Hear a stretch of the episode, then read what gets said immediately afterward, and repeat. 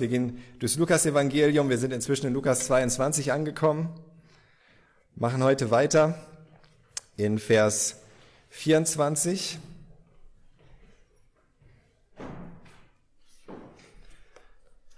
Es geht heute darum, wer der Größte ist. Falls euch das jetzt noch nicht klar ist, wird es euch dann hoffentlich am Ende der Predigt klar sein, dass ich der Größte bin. Äh, ich meine, also wer der Größte ist.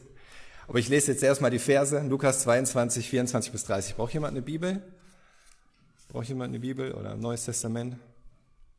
Okay, alles klar. Das ist so heutzutage, wo alle Smartphones haben, da braucht kein Mensch mehr eine Bibel. Das, so, früher musste man immer Bibeln verteilen, überall hier Bibel, Bibel, Bibel. Es hat immer einer hier, eine dabei, das ist auch schön. Lukas 22 ab Vers 24. Unter den Jüngern kam es auch zu einem Streit über die Frage, wer von ihnen der Größte sei. Da sagte Jesus, in der Welt herrschen die Könige über ihre Völker und die Mächtigen lassen sich Wohltäter nennen. Doch bei euch soll es nicht so sein. Im Gegenteil, der Größte unter euch soll sich auf eine Stufe mit dem Geringsten stellen und der Führer sei wie ein Diener. Wer ist denn größer? Der, der zu Tisch liegt oder der, der ihn bedient? Natürlich der am Tisch. Aber ich bin unter euch wie ein Diener. Doch ihr seid in allem, was ich durchmachen musste, treu bei mir geblieben. Dafür werde ich euch an der Herrschaft beteiligen, die mir mein Vater übertragen hat. Ihr werdet in meinem Reich an meinem Tisch essen und trinken und auf Thronen sitzen, um die zwölf Stämme Israels zu richten. Jesus fängt hier an, oder beziehungsweise wir lesen hier als erstes, es heißt in Vers 24, unter den Jüngern kam es auch zu einem Streit über die Frage, wer von ihnen der Größte sei. Wer von ihnen ist der Größte? Wenn du das so liest, dann fragst du dich vielleicht in dem Moment, ja, wie konnte es jetzt dazu kommen? Gerade eben noch war das letzte Passamal, das Jesus mit seinen Jüngern gefeiert hat, das erste christliche Abendmahl, was er eingesetzt hat. Jesus hat davon gesprochen, dass er für sie sein Blut vergießen wird, dass er sich selbst für sie opfern wird, dass er für sie sterben wird. Und jetzt diese ungeistliche Diskussion, oder? Wer ist der Größte? Und das auf der einen Seite ist das natürlich erstaunlich oder vielleicht sogar schockierend. Und auf der anderen Seite ist es das aber auch wieder nicht. Wir müssen ja auch bedenken, Jesus hatte gesagt, dass einer von ihnen ihn verraten würde. Und sie fragen sich natürlich, wer könnte das sein? Wer könnte das sein, der ihn verrät? Alle wollten es wissen, alle haben sich Gedanken gemacht. Manche haben sogar versucht nachzufragen. Sie haben vielleicht sogar angefangen, sich darüber auszutauschen. So die, die nicht so nah bei Jesus saßen, haben angefangen, ja, weißt du, wen er meint? Ich habe keine Ahnung. Und vielleicht ist das Gespräch dann auch so weitergelaufen. So, hm, könnte es vielleicht Andreas sein? Der ist immer so verdächtig still. Nein, nein, nein, nein. Andreas ist da viel zu gutherzig dafür. Aber Matthäus, der macht sich immer so merkwürdige Notizen. Also, hallo, geht's noch? Das würde ich nie tun. Wenn jemand zu so etwas fähig ist, dann ja wohl Petrus, der alte Hitzkopf. Wer weiß, wozu der fähig ist. Der will doch immer nur der Chef sein. Naja, immerhin bin ich auf dem Wasser gelaufen, na? vergiss das nicht. Ja, und jämmerlich versunken in deinem Unglauben. Wer weiß, was dein mangelndes Vertrauen noch bewirken könnte. Na, wenigstens hat Petrus aber sich getraut, aus dem Boot zu steigen. Du machst dir doch gleich vor Angst in die Hosen, wenn irgendwas passiert. Wer weiß, was passieren würde, wenn die Sadduzäer dich unter Druck setzen. Da verrätst du ihnen doch gleich alles, was sie wissen wollen. Ich, ich würde Jesus nie verraten. Ich bin schon länger dabei als ihr alle zusammen. Vergesst das nicht. Ich habe nie gezweifelt, ihr Kleingläubigen.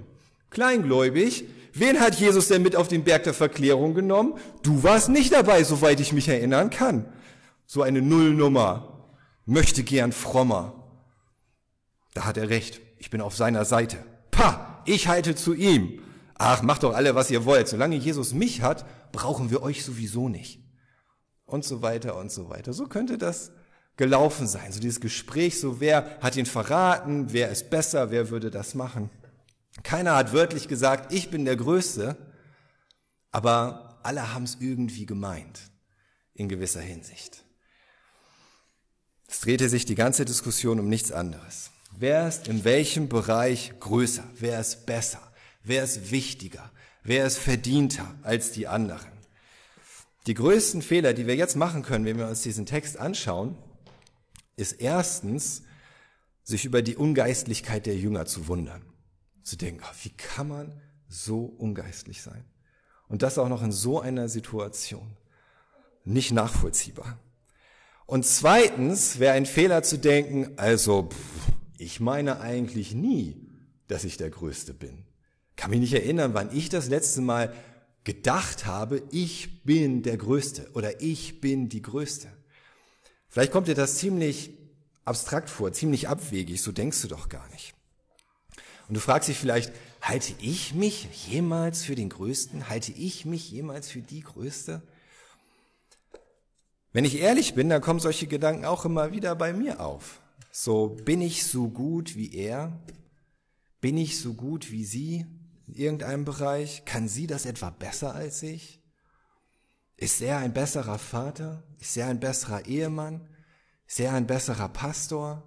Kennt der sich besser aus mit Computersachen? Und genauso machen wir uns auch ständig Gedanken darüber, über andere und vergleichen sie miteinander.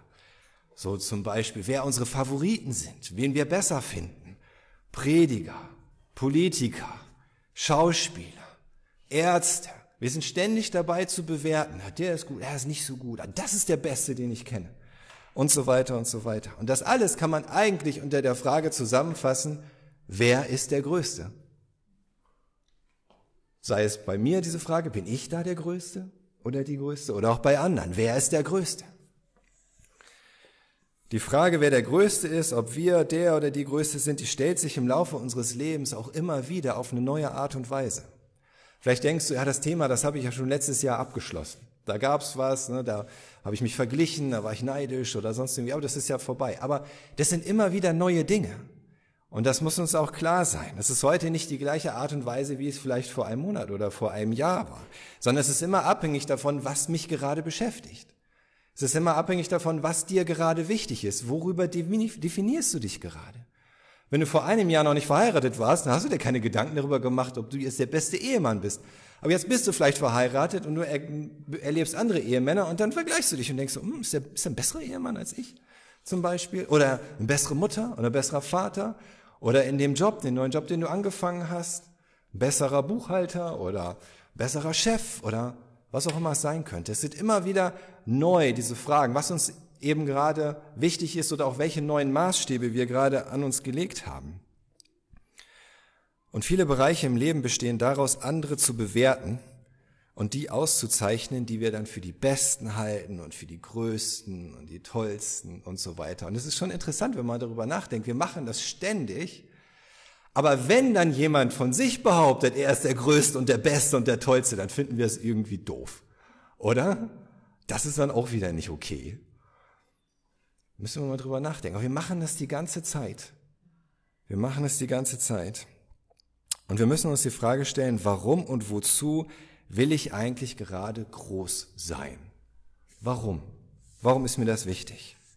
Warum fühle ich mich groß? Was bringt mich dazu, mich groß zu fühlen? Und warum fühle ich mich deswegen besser, wenn ich mich jetzt gerade groß fühle? Vielleicht im Vergleich zu jemand anders, in irgendeiner Weise. Und wozu? Was versuche ich mir selbst damit zu sagen? Was versuche ich mir selbst damit einzureden? Warum gibt mir das ein gutes Gefühl? Was will ich mir selbst damit beweisen? oder auch anderen? Und wie beeinflusst das meine Einstellung und mein Verhalten gegenüber anderen Menschen? Und Jesus macht erstmal ganz deutlich, wie sich solche Erwägungen nicht auswirken sollten. Er sagt in Vers 25, in der Welt herrschen die Könige über ihre Völker und die Mächtigen lassen sich Wohltäter nennen. Damals in der Antike, die Herrscher damals, die konnten im Grunde schalten und walten, wie sie wollten ja, wie es ihnen gefiel. Es gab, es gab praktisch nur Diktatoren. Ja, es gab keine Gewaltenteilung praktisch, es gab keine Presse, es gab keine Menschenrechte. Vielleicht mal früher, ja, in Griechenland gab es mal eine Demokratie, in Rom gab es mal eine Demokratie, zur Zeit Jesu war das völlig vorbei. Nichts. Das heißt, groß sein bedeutete damals wirklich Macht zu haben. Macht. Macht und Einfluss. Und wer wünscht sich das nicht manchmal, oder? Dass andere genau das tun, was du dir wünschst, was du gut findest oder was dir gut tut? Wünschst du dir das nicht manchmal? Also ich wünsche mir das ständig, wenn ich ehrlich bin. Und die Gefahr bei diesen, diesen Gedankenspielen, wo stehe ich im Vergleich zu anderen? Bin ich da vielleicht besser? Bin ich größer? Wie hoch stehe ich? Die Gefahr dabei ist, dass ich eigentlich, was ich eigentlich will, ist eine Legitimation für Autorität. Diese Rechtfertigung, dass andere machen sollen, was ich will. Ich weiß es schließlich am besten. Ich bin nicht der Größte, dann sollten Sie auch tun, was ich denke, oder? Ich habe den höchsten Rang, dann sollen Sie auch tun, was ich sage. Ich habe es mir verdient, dass andere auf mich hören. Also wäre es das Beste, wenn Sie das tun, was ich sage. Keiner hat so viel Erfahrung wie ich. Warum tun Sie nicht, was ich sage? Bisher habe ich immer recht gehabt. Also tut, was ich sage. Es ist immer letzten Endes das Gleiche. Diese Legitimation für Autorität. Mir selbst irgendwie Gründe zusammensuchen, Gründe zurechtlegen, mir selbst begründen, warum Leute tun sollten, was ich gut finde, was ich mir wünsche oder was mir gut tut. Vielleicht, Gesundheit, vielleicht stimmt das alles sogar. Ja, vielleicht stimmt das sogar. So, am meisten Erfahrung, hast verdient, hast den höchsten Rang, hast immer recht gehabt und so weiter. Aber das Problem ist, diese Sehnsucht im Herzen, deswegen das Sagen haben zu wollen. Deswegen meinen Willen kriegen zu müssen. Na, warum will ich meinen Willen kriegen? Weil mein Wille das Beste ist und das Wichtigste ist. Darum. Ist doch ganz einfach, oder? Das würden wir vielleicht nicht so sagen, aber ich glaube, dass wir es häufig bewusst oder unbewusst denken. Und Jesus spricht hier auch noch von Wohltätern. Herrscher taten dem Volk hier und da etwas Gutes. Ihr kennt das vielleicht noch den Ausdruck so aus dem römischen Reich, Brot und Spiele. Ja, so. Sie versorgen immer mal Brot den Armen geben und dafür sorgen, dass sie zu irgendwelchen spektakulären Gladiatorenkämpfen gehen können und so, ne, das alles finanzieren möglich machen, dann ist das Volk zufrieden. Und dann ließen sich die Herrscher dafür feiern. Und es war tatsächlich ein richtiger Titel damals auf Griechisch Wohltäter. Ja, Könige haben sich so genannt, also so mit zweiten Vornamen sozusagen, Wohltäter. Ich bin der Wohltäter. Und das ist der andere Grund, mir selbst einzureden, dass ich irgendwie an irgendeiner Stelle besonders und herausragend bin.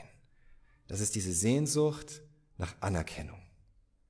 Ehre und Anerkennung. Da habe ich doch viel gemacht. Das sollte doch mal jemand bemerken oder erwähnen. Wenn Petrus sagt, ich bin schließlich auf dem Wasser gelaufen, oder? Da war ich doch wirklich besser als die Elfriede zum Beispiel. Ich habe es viel besser hingekriegt als Sie beim letzten Mal. Schön, dass das auch alle gesehen haben. Und es ist schon richtig, dass ich dafür viel Lob bekommen habe. Ja, das war ja auch ziemlich phänomenal, muss ich selber sagen, ne? bei, bei aller Bescheidenheit. Und ziemlich gut geworden. Und dass wir so ticken, das merken wir besonders, wenn das Gegenteil passiert. Wie jetzt? Wieso wird sie jetzt besonders erwähnt, obwohl ich genauso viel geschuftet habe? Boah, das tut weh, oder? Detlef fühlt sich total toll, nur weil er einmal geholfen hat. Dabei mache ich das fast jedes einzelne Mal. Dazu sagt niemand was. Und wieso geht Julia damit jetzt zu Karl-Heinz? Ich bin doch immer derjenige gewesen, der sich darum gekümmert hat. Ist sie damit jetzt nicht mehr zufrieden oder was? Kann der das jetzt besser oder wie? Kennt ihr solche Gedanken? Wann immer ich solche Gedanken habe, dann weiß Gott, dass es mir gerade insgeheim darum geht, der Größte zu sein und als solcher anerkannt zu werden.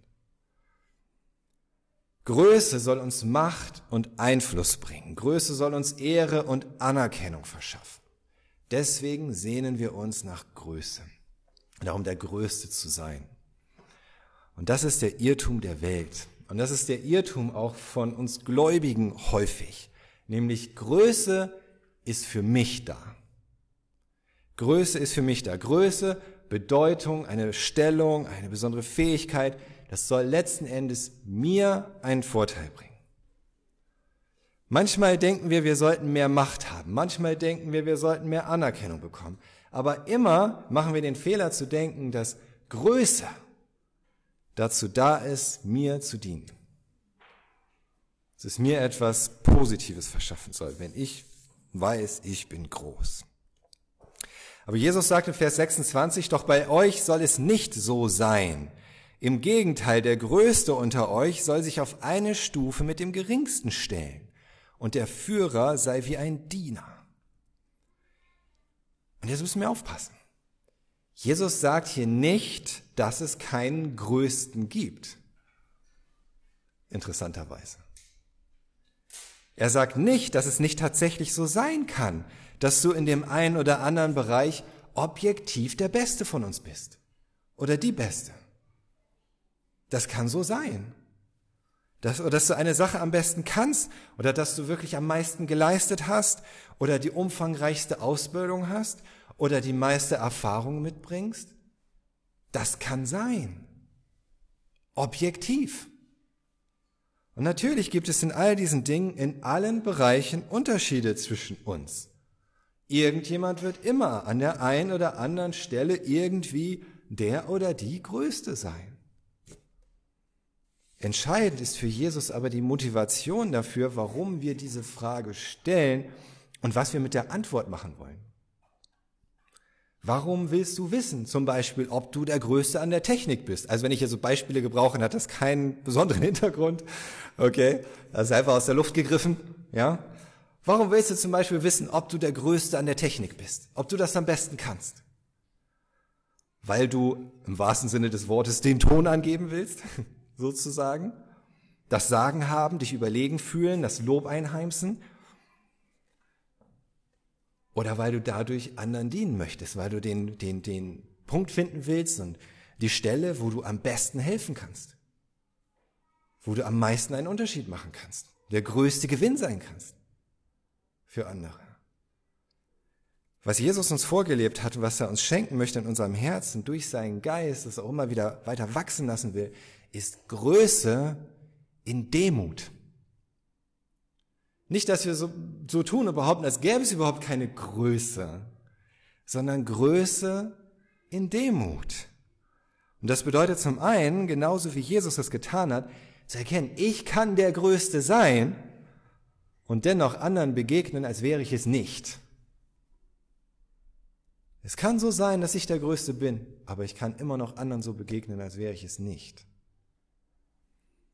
Paulus schreibt in Philippa 2, in den Versen 6 bis 7, über Jesus. Er war genauso wie Gott und hielt es nicht gewaltsam fest, Gott gleich zu sein. Er legte alles ab und wurde einem Sklaven gleich. Er wurde Mensch und alle sahen ihn auch so. War er nicht mehr der Sohn Gottes? Doch, er war immer noch der Sohn Gottes. Ja, er hat seine, seine Gottgleichheit in gewisser Weise abgelegt, sagt, sagt Paulus hier, indem er nicht seine göttliche Macht gebraucht hat, nicht seine göttliche Herrlichkeit gezeigt hat. War er deswegen nicht mehr Gott? War er deswegen nicht der Größte von allen? Doch, er war viel, viel mehr als jeder Mensch und trotzdem hat er sich als Mensch gezeigt.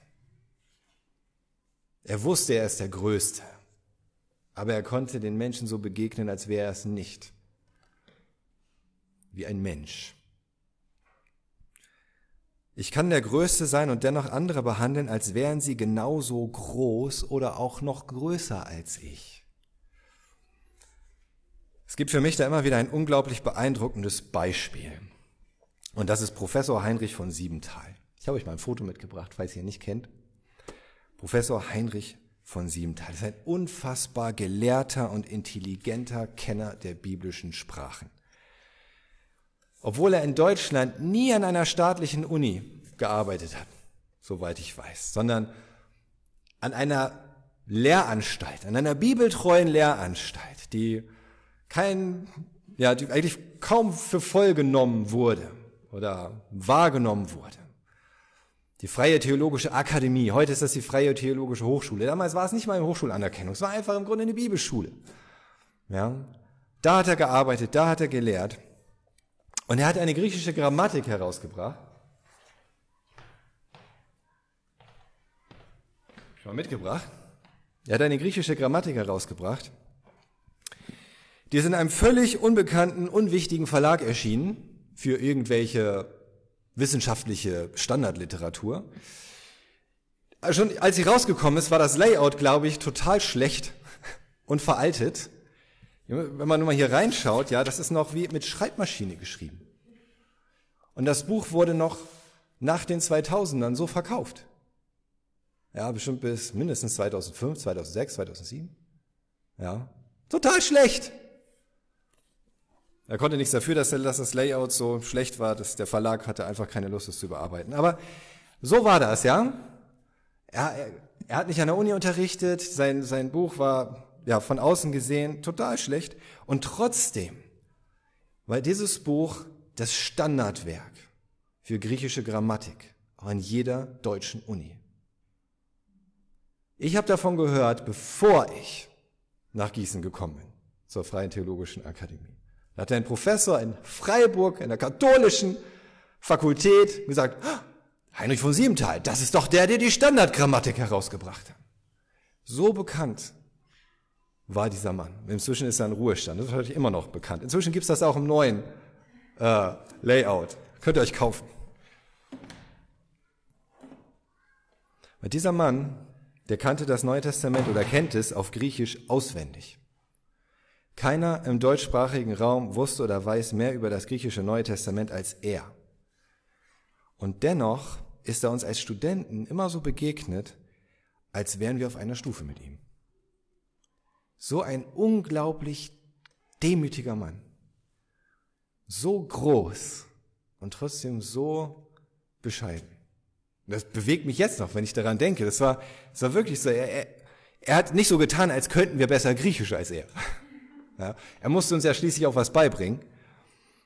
Aber er hat uns immer das Gefühl gegeben, dass menschlich und geistlich und selbst theologisch wir auf einer Augenhöhe mit ihm sind. Der hat immer wieder Dinge gesagt wie, ja, aber das ist jetzt eine theologische Frage, das wissen Sie sicherlich besser als ich. Und das so, hallo? Im Ernst? Aber das, das war nicht gespielt oder aufgesetzt, das war einfach echt. Und das ist Größe. Er ist der Größte. Für mich ist er der Größte, was das neutestamentliche Griechisch-Deutsche angeht. Ja, es ist sogar inzwischen übersetzt worden, diese Grammatik, das Englische. Aber es ist Größe in Demut.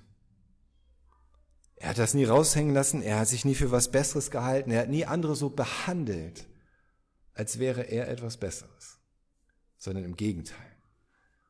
Wirklich so als würde er uns höher achten als sich selbst. Er hat so Gott gedient und hat sich den geringsten von uns gleichgestellt. So wie Jesus. Wer fällt dir ein, wenn du darüber nachdenkst? Jemand, wo du einfach sagen kannst, ja, da ist Größe in diesem Leben. Aber Größe in Demut. Lass dich davon bewegen. Das ist das, was Jesus uns vorgelebt hat. Und lass uns wirklich beten, dass Gott uns diese selbe Herzenshaltung schenkt. Und genauso wenig wie Jesus nicht gesagt hat, es gibt keinen Größten, genauso wenig hat er gesagt, es darf keinen Führer, keinen Leiter geben. Da hat er nicht gesagt. Natürlich muss es auch solche geben, die uns führen, die uns leiten, die Verantwortung übernehmen, die Entscheidung treffen. Und vielleicht bist du an der Stelle der Größte. Vielleicht hast du irgendwo die Hauptverantwortung, musst andere leiten, darfst entscheiden. Aber auch hier geht es um diese Größe in Demut. Führen und leiten wie ein Diener. Wörtlich sagt Jesus ein Dienender. Es geht wirklich um diese Aktion, um diese Handlung. Der Führende, sagt Jesus, sei wie ein Dienender. Es geht nicht um die Titel, es geht um das Tun an dieser Stelle. Und Jesus gebraucht sich selbst ja auch als Beispiel und Vorbild. In Vers 27, er sagt, wer ist denn größer? Der, der zu Tisch liegt oder der, der ihn bedient? Natürlich der am Tisch. Aber ich bin unter euch wie ein Diener. Und er sagt wieder, wie ein Dienender. Er bezieht sich auf das, was er gerade zuvor beim Passamal noch getan hat. Was wir nicht lesen bei Lukas und Matthäus und Markus, aber bei Johannes. In Johannes 13 dass Jesus aufgestanden ist und seinen Jüngern selbst die Füße gewaschen hat. Wie der unterste Sklave. Und es das heißt in Johannes 13, in den Versen 13 bis 15, ihr nennt mich Rabbi und Herr. Das ist auch in Ordnung so, denn ich bin es ja.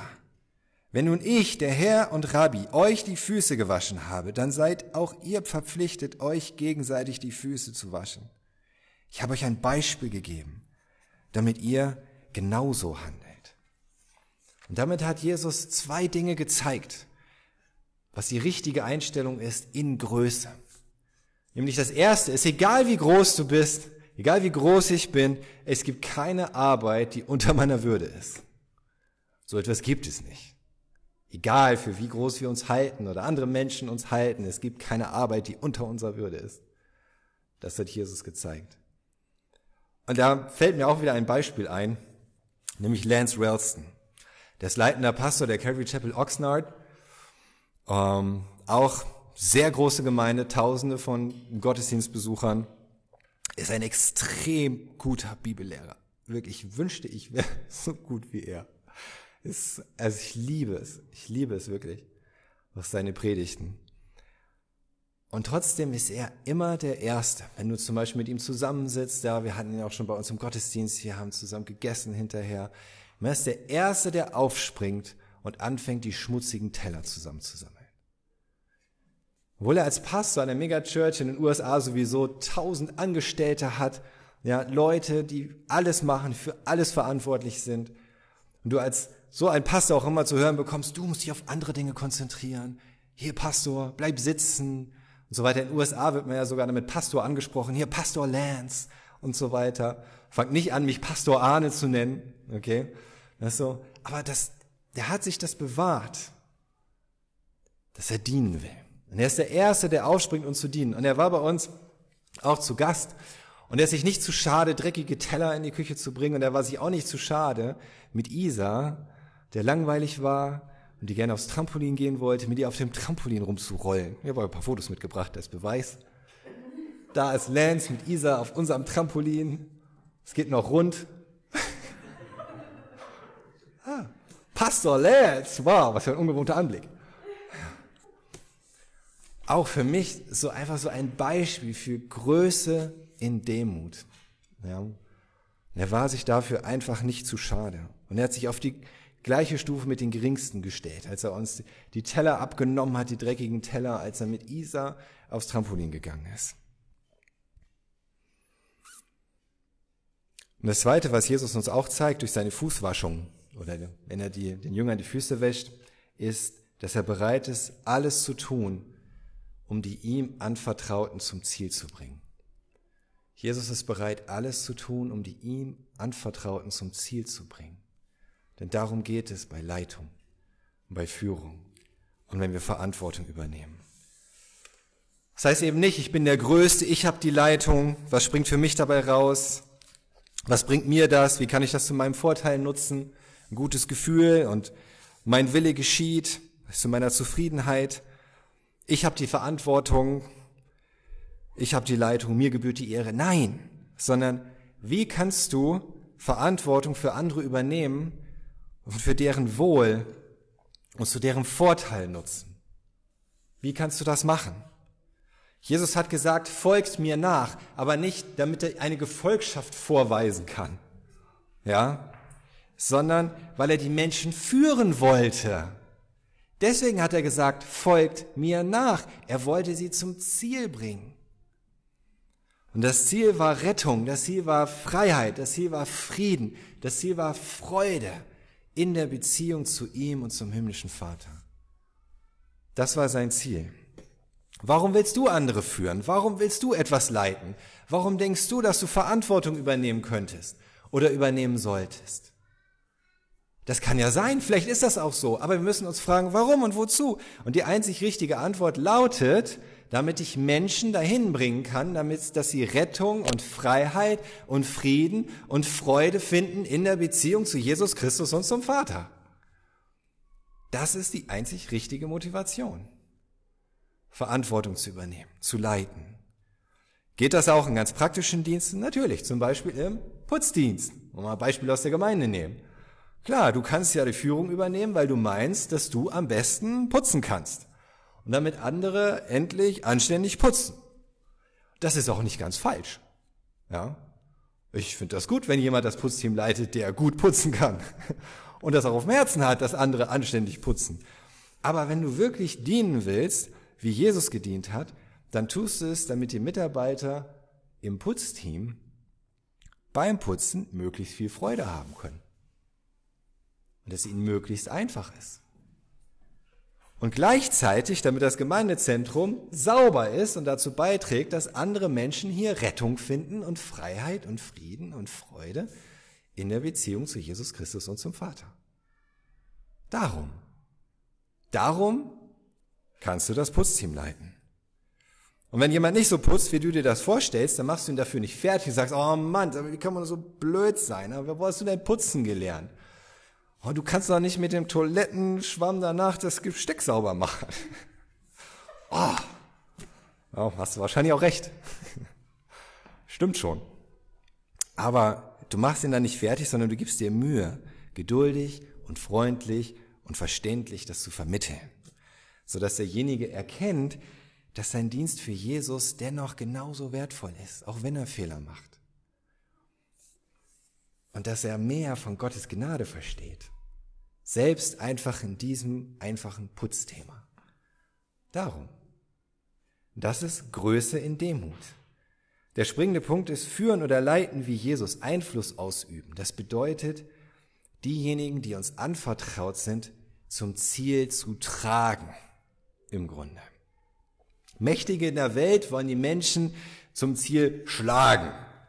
So kann ein Hirte das natürlich auch mit den Schafen machen. Los jetzt, lauf, vorwärts. Nicht stehen bleiben, die Richtung.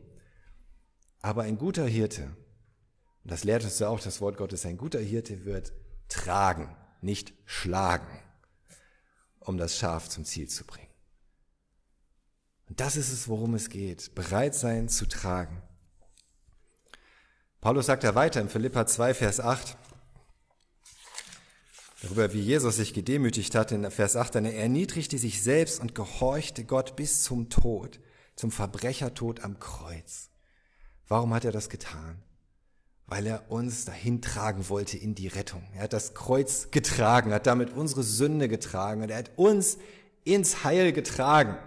Er hat uns nicht da rein geschlagen, er hat selber die Schläge auf sich genommen. Bei uns hat er getragen. Es ist nicht verkehrt, auch leiten zu wollen. Es ist nicht verkehrt, Einfluss ausüben zu wollen, andere zu einem Ziel zu führen. Aber du musst, dich, du musst dir selbst die Frage stellen, wenn das beinhaltet, diejenigen dahin tragen zu müssen, mit aller Mühe, mit allen Schmerzen, mit aller Anstrengung, würdest du es dann immer noch wollen? Und wenn manche gar nicht getragen werden wollen, bist du dann bereit, sie auch loszulassen, das zu akzeptieren, dass dein Wille nicht in ihrem Leben geschieht. Und wenn sie das Ziel doch erreichen, aber du keinerlei Dank oder Anerkennung erhältst, sondern übersehen wirst wie ein völlig überflüssiger Knecht, würdest du es dann immer noch wollen? Willst du dann immer noch leiten? Willst du dann immer noch Verantwortung übernehmen? Willst du immer noch Einfluss ausüben? Paulus sagt, auch in Philippa 2, Vers 3, hätte ich gleich aufgeschlagen lassen können, tut nichts aus Streitsucht oder Ehrgeiz, sondern seid bescheiden, achtet andere höher als euch selbst. So wir sehen, wie Paulus das verstanden hat, was Jesus vorgelebt hat und was er gelehrt hat. Nicht aus Ehrgeiz, nicht damit ich aufsteige, nicht damit ich irgendwie Einfluss ausüben kann, sondern Bescheidenheit in Demut, andere höher achten als mich selbst. Bin ich bereit, mich nicht nur Wohltäter nennen zu lassen, so wie Jesus das sagt von den Herrschern, sondern ein echter Wohltäter zu sein, ein gutes Tuer. Das ist ja nicht das, was das Wort bedeutet, ein gutes Tuer.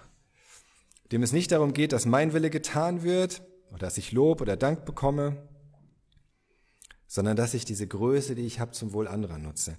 Wenn nicht, dann sollten wir lieber die Finger davon lassen dann sollten wir lieber die Finger lassen von Leitung, von Verantwortung. In der Gemeinde Jesu und auch hier bei Leithaus haben wir dieses Prinzip der dienenden Leiterschaft. Dienende Leiterschaft. Es wird niemand eine Leitungsaufgabe bekommen, der nicht gezeigt hat, dass er oder sie auch bereit ist, einfach nur zu dienen. Ohne irgendeine Position, ohne Ehre, ohne Bezahlung. Bevor das nicht gegeben ist, wird keiner eine Leitungsposition bekommen oder leitende Verantwortung, denn wir wollen Leiter haben und wir wollen Leiter sein, denen es in erster Linie um das Dienen geht. Nicht um die Autorität und nicht um die Anerkennung. Das dürfen wir aber auch nicht so verstehen. Setz dich zunächst an unterer Stelle ein, dann ebnest du dir den Weg, um schlussendlich aufzusteigen. Ja? Und endlich dann irgendwann in die Position zu kommen und Autorität und Anerkennung, die du dir eigentlich wünschst. So funktioniert das nicht. Leon Morris schreibt dazu, Jesus will damit nicht sagen, dass seine Jünger, wenn sie in der Kirche hoch aufsteigen wollen, sich zuerst an einem niedrigen Ort bewähren müssen. Er will damit sagen, dass der treue Dienst an einem niedrigen Ort selbst wahre Größe ist. Das ist ein Unterschied. Wir dienen nicht an unterer Stelle, um aufzusteigen, sondern wir dienen an unterer Stelle, weil das selbst wahre Größe ist.